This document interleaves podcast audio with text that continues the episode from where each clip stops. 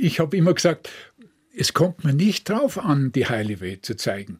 Es kommt mir darauf an, heilbare Welt zu zeigen. Auswege. Limonadenbaum, der Kinderbuch-Podcast von SWR 2 mit Anja Höfer und Theresa Hübner. Herzlich willkommen zum Limonadenbaum. Liebe Kinderbuchfans, wir haben relativ spontan unser eigentlich geplantes Thema geändert, denn letzte Woche kam die Nachricht, der Vater der Wimmelbücher schlechthin, Ali Mitgutsch, ist gestorben mit 86 Jahren. Hallo Anja, das hat uns beide schon sehr bewegt, ne? Hallo Theresa. Ja, das hat uns, also mich und dich, glaube ich, ja auch sehr bewegt. Mit Ali Mitgutsch verbinden ja, ich vermute nicht nur wir, sondern viele, viele andere Menschen ganz frühe und schöne Kindheitserinnerungen. Absolut, absolut prägend. Das konnte man, wie ich fand, super auch sehen an den vielen tollen Reaktionen im Netz. Ich bin sonst überhaupt nicht so ein Twitter-Mensch, aber da war ich jetzt wirklich mal länger auf Twitter, Hab gesehen, sogar der Bundespräsident hat sich geäußert und ganz viele Kommentare, die gingen so, so sinngemäß, so, mit Ali Mitgutschs Tod ist meine Kindheit wieder ein Stückchen mehr zu Ende gegangen und das konnte ich wirklich gut nachvollziehen.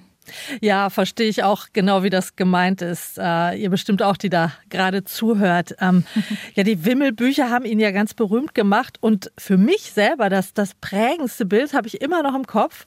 Und ich glaube, das war auch gleich aus seinem ersten Buch rundherum in meiner Stadt. Das war so ein durchgeschnittenes Mehrfamilienhaus, wo man direkt in die Wohnung gucken konnte, in so verschiedene Fächer quasi. Und das habe ich so geliebt. Ähm, das hat so eine Faszination auf mich ausgeübt, weil da eben ganz viele Dinge gleichzeitig passieren in diesem Haus. Einer trägt seine Braut die Treppe hoch, eine Frau backt einen Kuchen und ein Zahnarzt, der schaut einem kleinen Jungen ganz tief in den Mund und, und noch ganz viel mehr. Und ja, dieses irgendwie einzeln in seinen vier Wänden zu sein und doch zu wissen, hier sind überall um mich herum ganz viele Menschen. Das hat eine ganz große, auch so eine irgendwie warme Wirkung auf mich gehabt. Und ich glaube auch, dass das sogar meine Großstadtsehnsucht ausgelöst hat, die ich äh, bis heute habe. Ja, ich bin in einem großen Einfamilienhaus auf dem Land aufgewachsen. Eigentlich wahnsinnig schön. Aber ich liebe einfach die Stadt und diese großen Hochhäuser, in denen eben ganz viel gleichzeitig passiert. Ich liebe das Gewusel und ich glaube, Ali Mitgutsch ist schuld. Ali Mitgutsch hat deine Wuselsehnsucht aus, ausgelöst.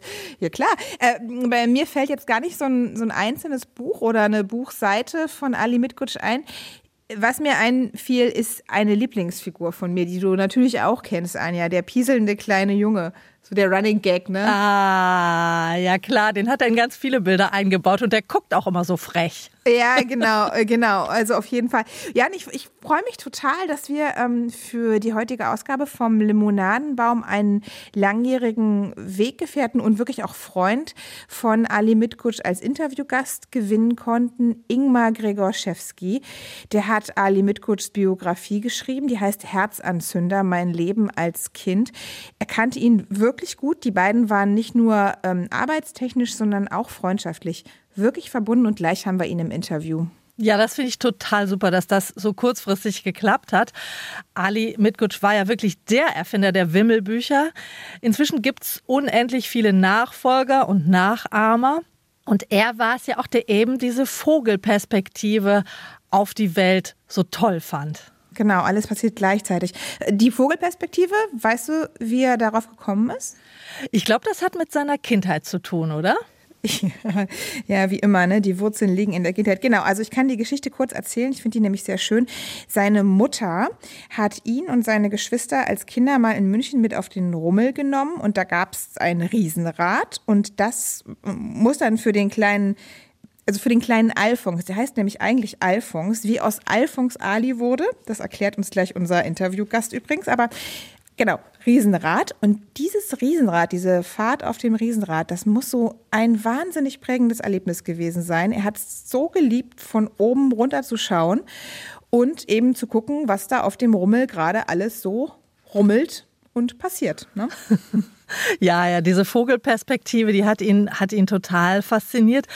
Er hat ja auch bis zuletzt, glaube ich, im vierten Stock im Altbau in München ohne Fahrstuhl gewohnt. Also er brauchte immer diese Sicht von oben auf die Dinge, offensichtlich. Geniale Erfindung, die Wimmelbücher. Dabei gab es schon durchaus Kritik an den Bildern. Äh, Achtung, der pädagogische Holzhammer, ja, viel zu unruhig, die machen die Kinder ja ganz nervös. äh, totaler Quatsch, äh, das ist wirklich Quatsch. Ne? Kinder lieben Gewimmel und die sind auch super gut darin, sich dann so einzelne Szenen rauszupicken und zu sagen, guck mal da, eben ne, der Junge, der pieselt oder so. Ja, ich finde das auch so verrückt zu sagen, Wimmelbücher machen Kinder ganz unruhig. Da wussten sie ja noch nicht, was so ein Tablet alles anstellen kann. Damals, das war ja noch paradiesische Zustände, als die Kinder noch vor diesen riesigen Wimmelbilderbüchern knieten. Ne?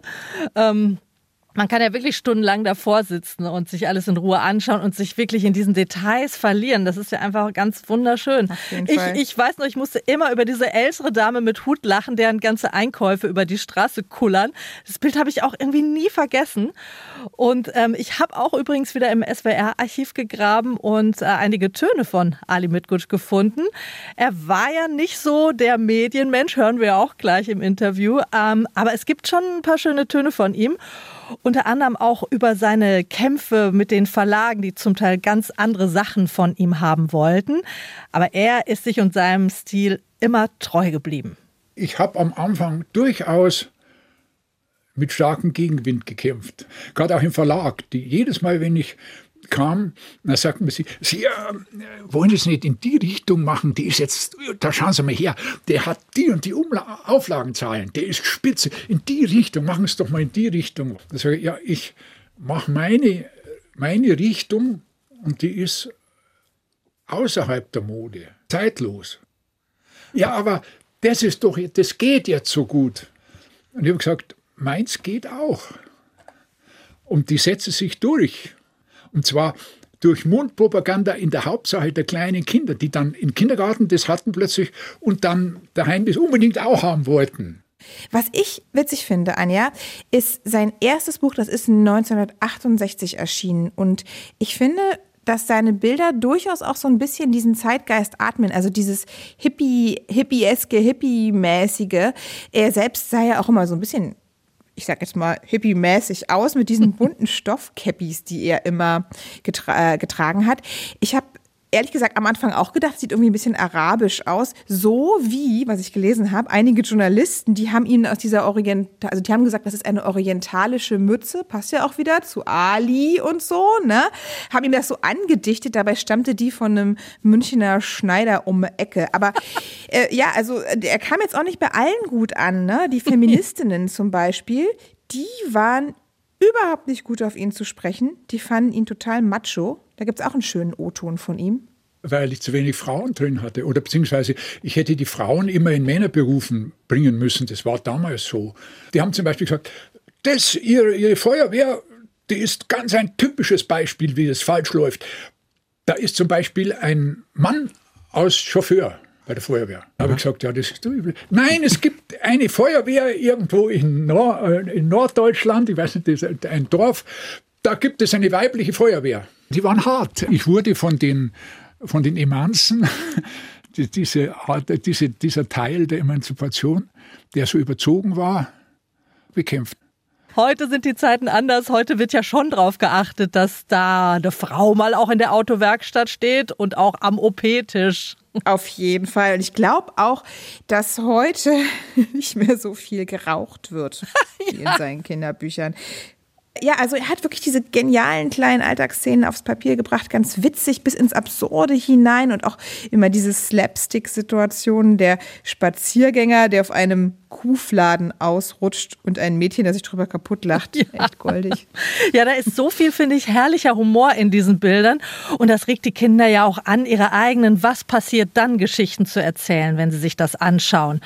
Das hat er ja auch irgendwie intendiert. Ne? Ali Mitkutsch, das hören wir auch gleich in deinem Interview mit seinem Biografen Ingmar Grigorczewski, der hatte ja selbst eine wahnsinnig unglückliche Kindheit. Er mhm. kam in den letzten Kriegsjahren von München, kam er aufs Land ins Allgäu und da war ein wirklich sadistischer Lehrer, der ihm das Leben zur Hölle gemacht haben muss. Und die Mitschüler haben unterstützt von diesem Lehrer auch noch mit draufgehauen. Also es ist wirklich furchtbar. Er war ein total einsames Kind und in der Not, das finde ich besonders rührend, da hat er sich zwei Freunde erfunden, die für ihn dann auch wirklich existiert haben. Da ist sie wieder diese grenzenlose Kraft der Fantasie. Und da habe ich auch einen schönen Ton von ihm gefunden. Ich war eben der Prügelknabe, mit dem, den man schikaniert hat und so weiter.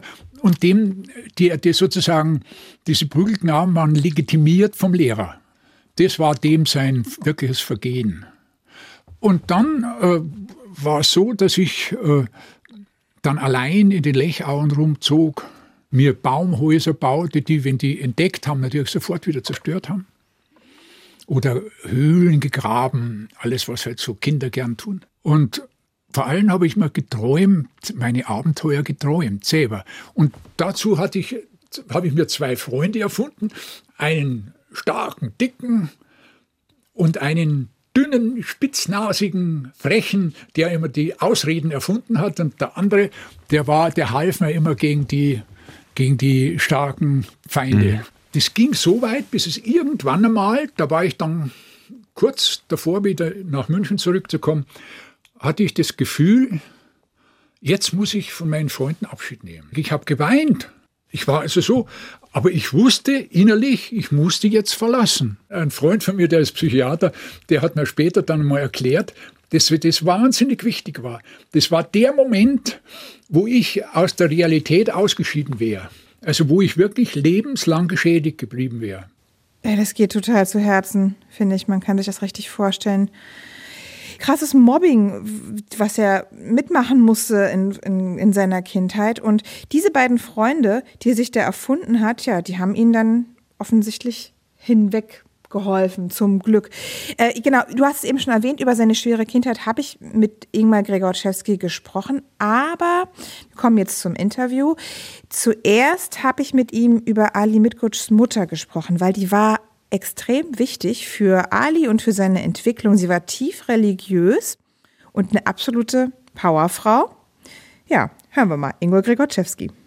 Ja, die Mutter war sozusagen das Herz und das Kernstück dieser Familie. Es gab eine Schwester, die 19 Jahre älter war als der Ali. Es gab einen Bruder, der war 17 oder 16 Jahre älter. Und noch eine Schwester, Elisabeth, die war dann vier Jahre älter als der Ali. Und dann kam der Ali, Alfons, äh, den die Geschwister eben Ali nannten, um ihn zu ärgern. Und das ist ihm quasi sein ganzes Leben geblieben. Ach, daher kam das. Interessant. Ja, ja. Im Grunde wollte man ihn damit aufziehen. Ja, die Mutter hat das gesagt. Die hat gesagt, wenn er von aus diesem Trümmer da in München vom Spielen kam, kann man sich vorstellen, alles dreckig, alles staubig. Heute wäre das gar nicht vorstellbar, dass ein Kind unter solchen gefährlichen Bedingungen überhaupt auf die Straße geht. Aber gut, das war so, Kinder wurden sowieso nicht so äh, wahrgenommen wie heute. Und äh, die Mutter hat dann gesagt, Mai, du schaust wieder aus wie der Ali Baba. Und das hat ihn gefuchst, aber die Geschwister natürlich haben geahnt, da kann man ihn mit aufziehen und das haben sie dann eben auch fleißig getan, bis dann sozusagen alles verraucht war und dann ist ihm der Name bis zum Schluss geblieben, ja. Jetzt sind wir zu seinem Namen gekommen, dabei wollten wir über seine Mutter sprechen. Ja, aber die Mutter hat halt auch mit dem Namen zu tun. Sie sehen, also die Frau hatte durchaus einen gewissen Humor, hatte viel um die Ohren, ist so wie der Vater auch aus einem Bäckerhaushalt. Die haben sich auf so einem Bäckerball irgendwo kennengelernt, die Eltern von Ali. Und die Mutter war sehr religiös, also katholisch christlich und das uferte wohl am Schluss ziemlich aus. Aber sie hatte ein großes, so wie der Vater auch, ein großes Erzähltalent. Also es gab ja kein Fernsehen und nur ausnahmsweise Radio. Und diese Mutter, wie so viele Leute eben auch zu dieser damaligen Zeit, waren ja eben auch viel geübter im Erzählen, ja. Also dadurch, dass nichts anderes übrig blieb, Bücher gab es auch kaum, ja. Also das, das war auch irgendwie teuer oder sagen wir mal, der Zugang war nicht so wie heute.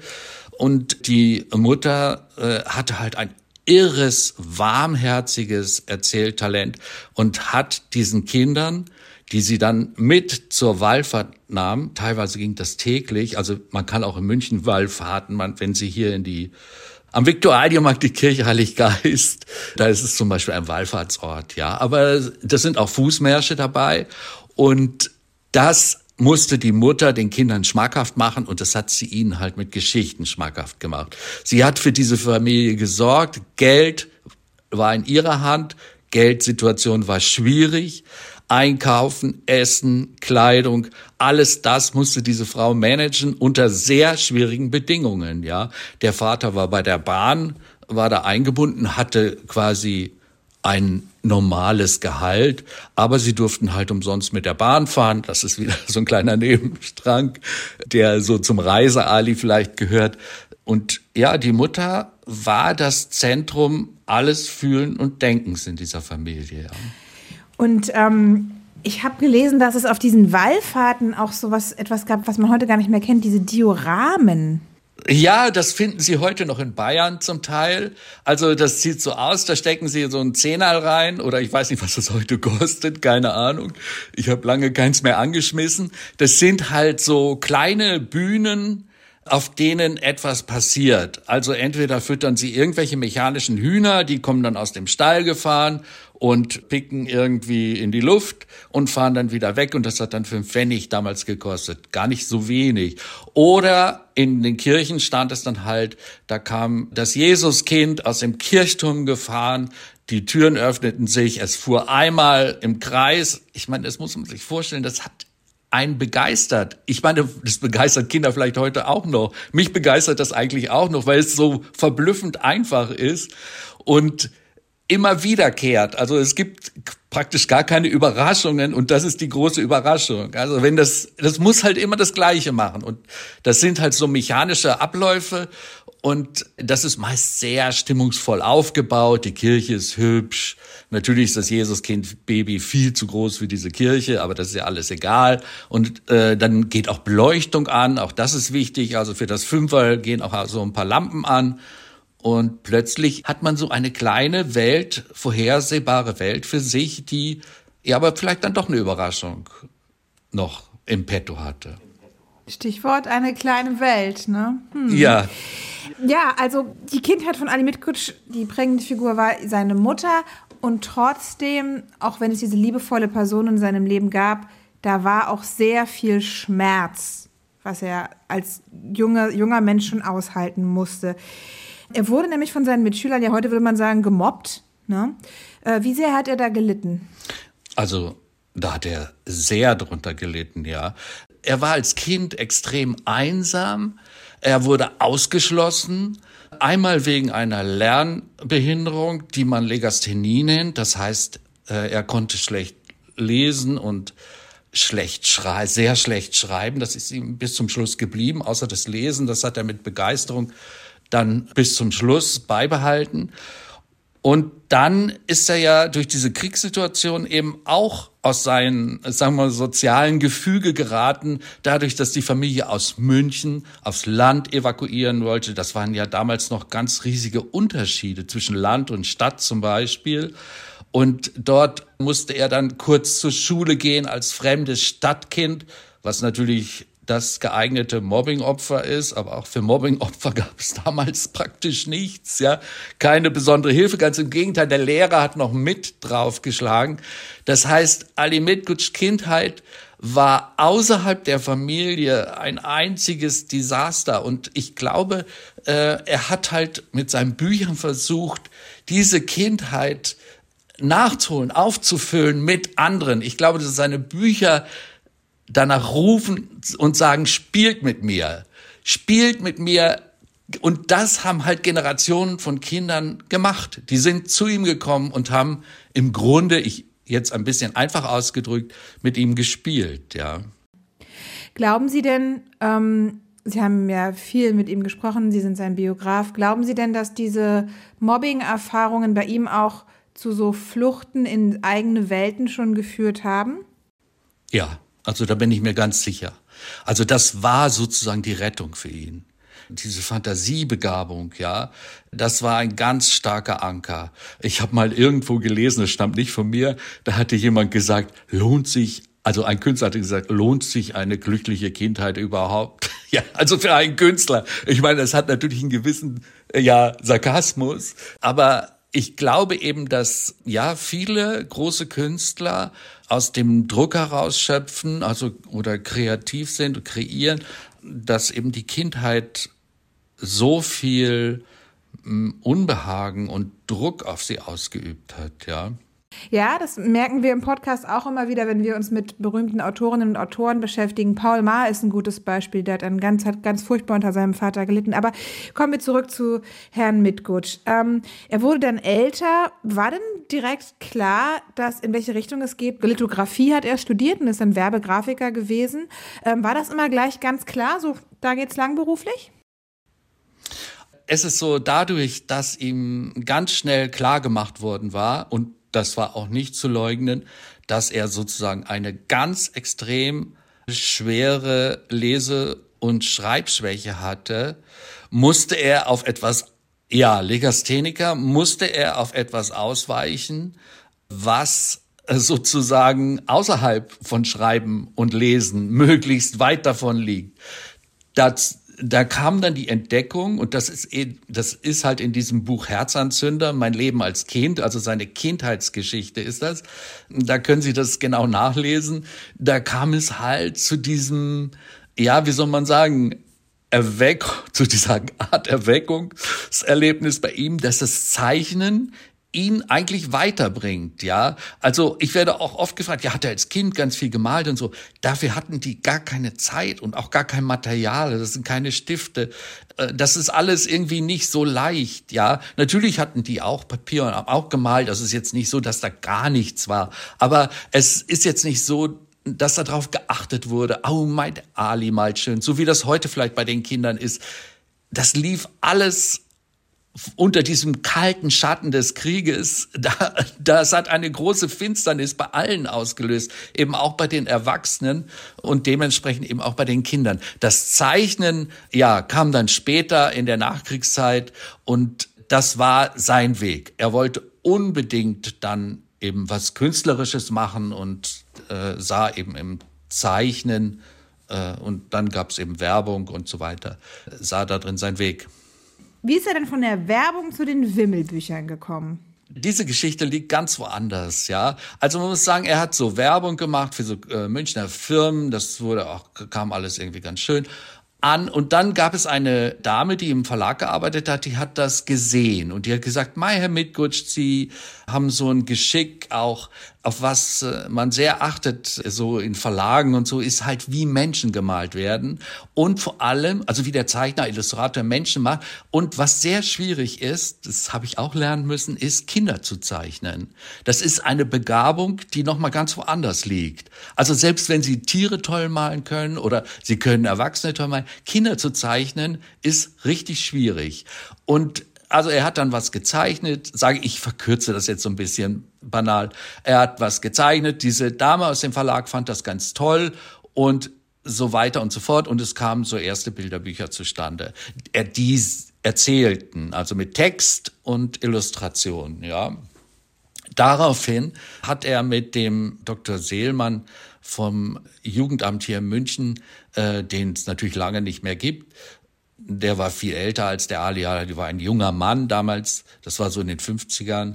Der hat gesagt, mein Herr Mitgutsch, hätten Sie nicht Lust, mal was zu machen, äh, wo einfach äh, so ein bisschen mehr auf diesen Zeichnungen drauf ist, ja. Also der, das blieb alles so vage oder so. Äh, jedenfalls bei ihm fing dieser Gedanke irgendwie Feuer und er fing an, das hin und her zu wenden und er kam auf die Idee, dann letztendlich, also nach äh, war dann das Resultat, dass er Bilder schuf, die Geschichten darstellen, die sie nie zu Ende erzählen können. Und quasi die in jedem Bild neu anfangen. Das ist eben auch wichtig. Also sie haben jetzt keinen durchlaufenden Charakter, der, also bis auf wenige Ausnahmen, das gibt's natürlich bei ihm auch im Ritterbuch, da ist das anders, aber das ist eben auch kein Wimmelbuch, ja. Aber in diesen Wimmelbüchern gibt's halt kleine soziale Inseln, auf denen etwas passiert. Die sind teilweise miteinander verknüpft, teilweise nicht. Und jedes Kind konnte sozusagen nach Stand des Bewusstseins, der Erfahrung, Erfassung der Welt, wie weit man in der Entwicklung war, dazu beitragen, was es sieht. Also es war keine Folie, es gab kein Zentrum in diesen Bildern. Also wo man sagte, da fängst du an und nach da gehst du, sondern es gab lauter kleine Inseln. Sie konnten nur den Hund sehen, der da irgendwo sein Bein hebt. Sie konnten aber auch sehen, wie die Straßenbahn voll besetzt um die Kurve fährt, ja. Und das war eben, ich sage es jetzt mal neu zu der damaligen Zeit, ja. Sie haben jetzt gerade so schön die Wimmelbücher beschrieben, die einzelnen Seiten, die einzelnen Szenen, was das Besondere daran ist. Nun gab es ja auch nicht wenig im Laufe der Zeit Kritik an diesen Bildern. Also es gab zum Beispiel die Kritik, alles viel zu naiv, alles viel zu sehr heile Welt, ja. Wie ist denn eigentlich Herr Mitkutsch mit diesen Vorwürfen umgegangen? Also äh, ja, das ist ganz interessant, was Sie sagen. Sie dürfen, Sie müssen mal sehen, wenn etwas sehr erfolgreich ist, ruft das natürlich Kritik auf, weil sie auch mit dieser Kritik natürlich gehört werden, weil es ja etwas Erfolgreiches ist. Und auch, sie können auch mit dieser Kritik durchaus Geld verdienen, ja. Also sie schreiben Artikel und so weiter. Das ist natürlich auch ein Markt. Dieser Kritik ist ein Markt, ja. Ähm, Ali Mitkutsch ist damit umgegangen. Für ihn Sie müssten mal seine Fans erleben, was auf, zum Beispiel auf Twitter los ist, wie die Leute, wie rührend die sich von ihm verabschiedet haben. Diese Fans gibt es nicht erst seit gestern, die gibt es seit Generationen. Und für Mitkutsch gab es da keine erdbebenartigen Erschütterungen, wenn irgendwas kritisiert wurde. Er hat die Wirklichkeit versucht zu beobachten und hat versucht, die wiederzugeben in so kleinen, eben fraktalen kleinen Situationen, die sich jeder zum Ganzen oder zum Einzelnen erschließen kann. Die Kritik selber, seine Bücher sind ja gut gegangen. Ich meine, der war in einer bequemen Situation, ja. Das, äh, aber er hat sich sicher auch was angehört und zu Herzen genommen. Also das ganz bestimmt. Sie haben ihn ja wirklich gut gekannt. Sie haben ihn ja, um auch die Biografie zu schreiben, Sie haben sich jetzt nicht nur einmal gesehen. Das war ja wirklich, das war eigentlich auch eine Freundschaft, richtig? Ja, das war auch eine Freundschaft, ja. Jetzt stelle ich mir bei jemandem vor, wie dem Herrn Mitkutsch, der Wimmelbücher ähm, gemacht hat. Ich stelle mir vor, dass der auch in so einem kreativen Chaos permanent gelebt hat. Ja, überall so kleines Gewusel und Gedöns. Was war das für ein Mensch? Stimmt da so mein Bild? Das Bild ist absolut richtig. Das ist absolut ja. richtig. Also Sie sind, ich habe immer gesagt, das ist ein Biotop. Also es war oft so bei den, also die ersten Filme habe ich nicht mitgekriegt, aber jetzt so die letzten, zum Beispiel bei, bei den Jahreszeiten oder beim Piratenbuch, da saßen wir, er hat so einen langen Tisch gehabt, äh, dann hat er gezeichnet, ich habe meine Sachen gemacht in diesem Biotop mit Kutsch und ich habe Ausstellungen vorbereitet oder seine Anfragen da beantwortet, je nachdem. Und äh, das war irgendwie so eine ganz angenehme, entspannte Situation und natürlich diese das war voll. Es war, es gab Schubladen mit Schätzen, alles das, was man sich als endlos währendes Kind einfach wünscht. Es gab Zettel an der Wand. Es gab kleine Figuren Figuren. Es gab kaputte Nasen an den Figuren. Es gab an der Decke ein Schiff, was auf dem Kopf schwamm. Es gab eine einzige große Pflanze, die so wohlwollend, sagen wir mal, auf uns schaute. Die war so groß. So eine Art Palme. Ich weiß gar nicht, was das war. Ich bin nicht so pflanzenkundlich unterwegs. Und ja, so ungefähr. Es war voller Details. Also da liegen Sie völlig richtig. Was es aber nicht gab, das haben Sie mir bei unserem Telefonat vor unserem Interview erzählt, was es nicht gab im Hause mit Gutsch, war ein Fernseher. Der war nämlich gar nicht so ein großer Medienfan und der war auch nicht so, ähm, also er mochte gar nicht dieses Bohai um seine Person, richtig? Ja, das kann man so sagen. Also es ist nicht so, dass er jetzt nicht eitel war. Also natürlich mag jeder gerne Aufmerksamkeit, aber er wusste nicht, in welchen sagen wir mal, Schlagarten es Aufmerksamkeit gibt. Diese ganz große Massenaufmerksamkeit, dadurch, dass er daran nicht teilnahm an anderen Personen oder das wahrnahm bei anderen großen Künstlern, also so nachfühlbar jedenfalls in dem, was die Medien produzierten, hat er das auch bei sich jetzt nicht gesehen, ja. Also er, er war immer so ein bisschen, er, er, dieses Direkte, das hat ihm Spaß gemacht, wenn er mit den Leuten gesprochen hat, den Kindern. Sowas, das lag ihm. Da fühlte er sich auch natürlich geschmeichelt und und strahlte. Wir haben ja immer so das offene Atelier einmal im Jahr gemacht, im Juli, äh, im Schwabinger Atelier. Da standen die Leute, im, der wohnt im vierten Stock, Altbau. Also man musste wirklich, es gab keinen Fahrstuhl, wirklich kraxeln, es war Hochsommer. Die Leute standen bis runter die Treppe, die Schlange, um in diese Wohnung zu kommen.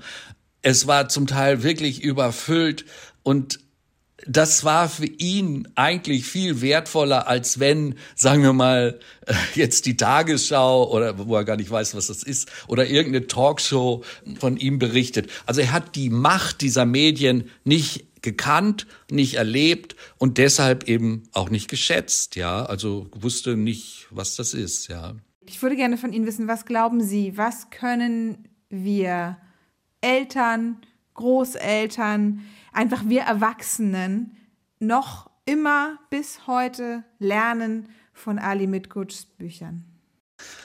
Auf jeden Fall Optimismus. Geben Sie nie Ihren Optimismus auf. Das wäre für ihn ganz furchtbar. Er wollte immer zeigen, dass er war ein großer Optimist, das auch von seiner Mutter, die war auch immer optimistisch. Sie hat an das Gute geglaubt, an das gute Ende und das hat Ali Mitgutsch auch. Er hat ja mal diesen Satz, der auch schon sehr oft zitiert worden ist, es gibt für ihn keine heile Welt, aber eine heilbare Welt. Und das drückt diesen Optimismus, glaube ich, am besten aus. Ja, da haben wir Ingmar Gregorczewski gehört, den Biograf von Ali Mitgutsch.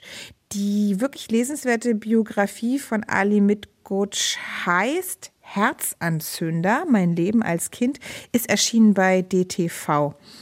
Legen wir euch in diesem Moment auch sehr ans Herz, ihr Lieben da draußen. Und Anja, was ich noch, habe ich jetzt eben beim Hören vom Interview gedacht, was ich noch so ergänzen wollen würde ist, also wir haben ja gehört, Ali Mitkutsch hatte keinen Fernseher, war auch nicht so erpicht auf diesen ganzen modernen Medienzirkus. Ich vermute, er war auch nicht auf Twitter und so. Ne? Aber er war absolut gut informiert. Also man sollte jetzt nicht denken, dass er irgendwie weltfremd war. Ingmar Gregorczewski hat mir zum Beispiel erzählt, dass er super viele Bücher gelesen hat, was dann auch funktionierte quasi, trotz seiner Legasthenie. Und er war ein großer Kinofan und er hat sich für seine unmittelbare Umwelt, die ihm am Herzen lag, sehr engagiert. Gutes Beispiel ist, er hat sich engagiert gegen die Gentrifizierung von Schwabing.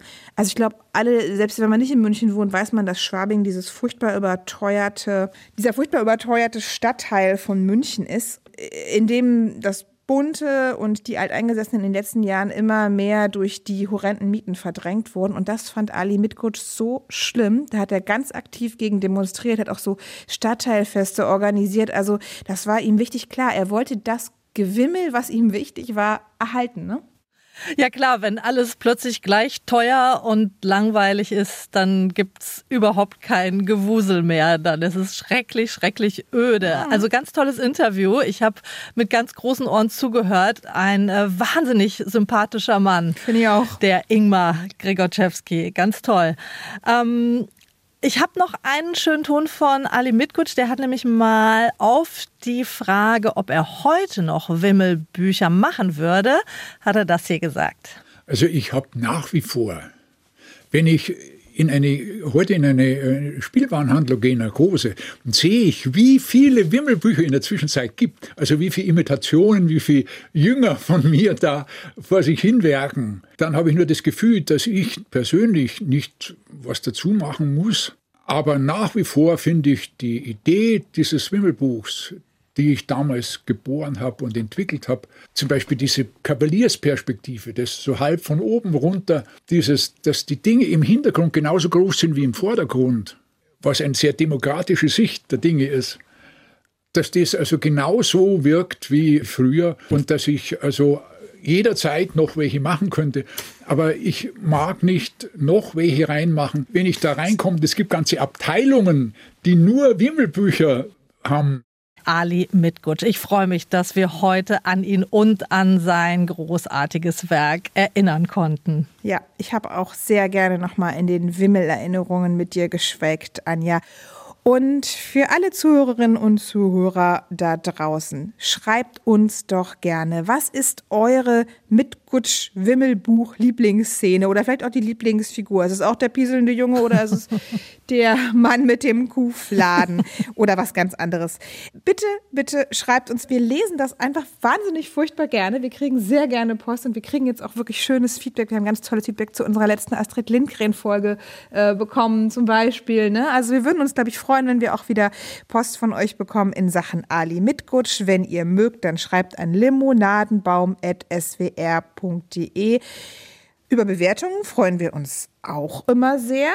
Und ach so, falls ihr Themenvorschläge für uns habt, falls ihr sagt, schaut doch mal auf das und das Kinderbuchthema, auch das ist immer herzlich willkommen. Nehmen wir alles gerne und wir sagen bis zum nächsten Limonadenbaum. Tschüss. Tschüss.